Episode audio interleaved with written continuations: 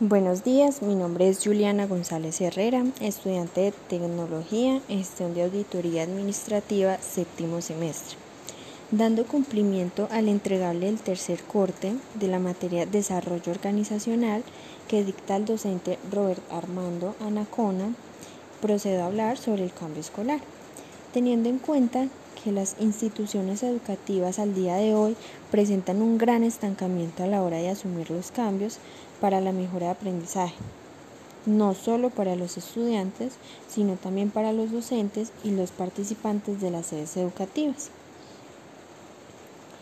Teniendo en cuenta el principal foco que se tiene en la lectura, que es la optimización de los procesos y el cambio constante, se procede a mejorar la calidad educativa se pueden mejorar los procesos, pero si no se tiene en cuenta los recursos necesarios, se procede a tener un retroceso en la información en el cambio y no se procede a avanzar.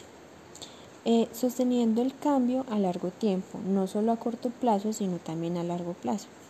Eh, aprender y desaprender y reaprender es uno de los procesos que se tiene en cuenta y que se lleva en cuanto al cambio escolar.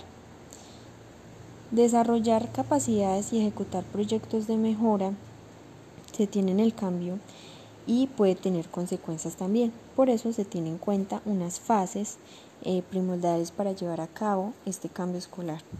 Como primero se tiene en cuenta la iniciación, es donde allí se toman las, las decisiones, se tienen unas instancias y se lleva a cabo una implementación para luego llevar a cabo una evaluación.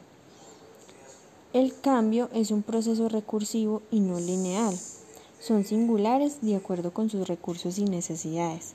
La voluntad por cambiar es la, es la patente principal para poder llevar a cabo el cambio. Se debe hacer de manera conjunta con todos los integrantes de la institución. Se debe también tomar eh, decisiones eh, solo entre los implicados.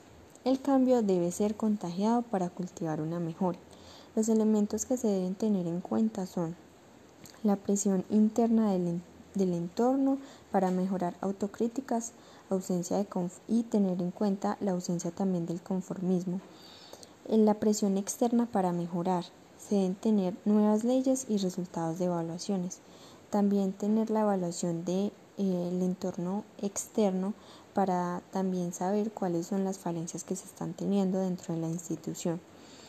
Eh, la visión y las metas compartidas dentro de la institución eh, se requiere para también tener en cuenta en el futuro. El historial de mejora eh, se debe tener en cuenta también por las experiencias anteriores que ha tenido la institución. Debe ser autónoma de centros educativos para utilizarla y mejorar la competencia.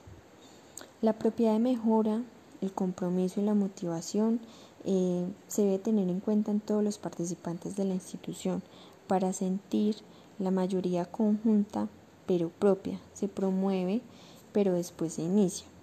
La dirección escolar se debe tener claro el liderazgo, los, los directores, los directrices y la manera comprometida en la que cada uno está haciendo parte de este cambio organizacional.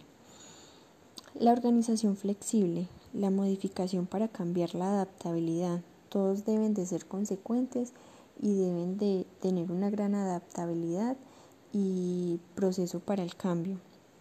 La estabilidad del profesorado, incluir a los nuevos miembros en proyectos ya iniciados. El tiempo y los recursos de la mejora, la planificación, el disponer de los tiempos y atraer nuevos recursos es una clave fundamental para llevar a cabo el cambio.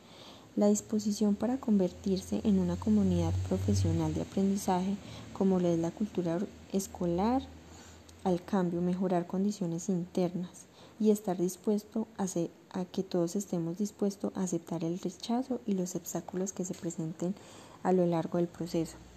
Estar también atentos a las preocupaciones y también tener en cuenta la aportación de nuevas ideas de todos los integrantes. La siguiente fase es el diagnóstico y la planificación de las áreas de mejora.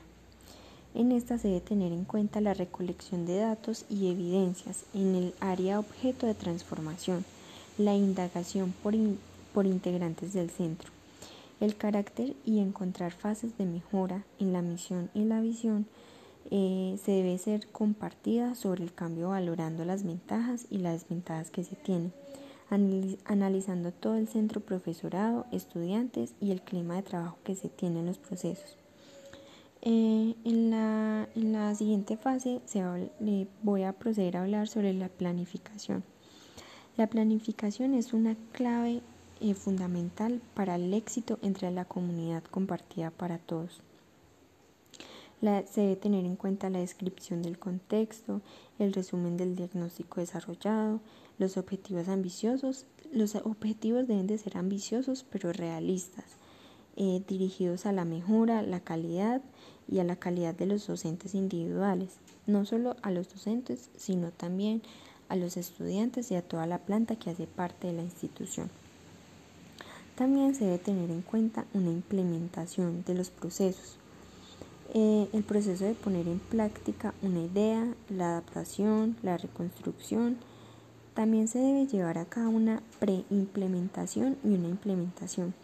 En la preimplementación se puede llevar a cabo modificaciones dentro, dentro del proceso que se está llevando a cabo y en la implementación se realiza. La preimplementación es muy importante. Allí se pueden llevar a cabo todas las modificaciones que se vayan, que se vayan presentando durante el proceso. Eh, y en la implementación se lleva a cabo ya el proceso que se está llevando a cabo. Por último, y muy importante, es la evaluación que se va a llevar a cabo de todo el proceso que se está implementando. En este se reflexiona y se verifica si se consiguieron los objetivos de mejora, si esto se cumplió a cabalidad.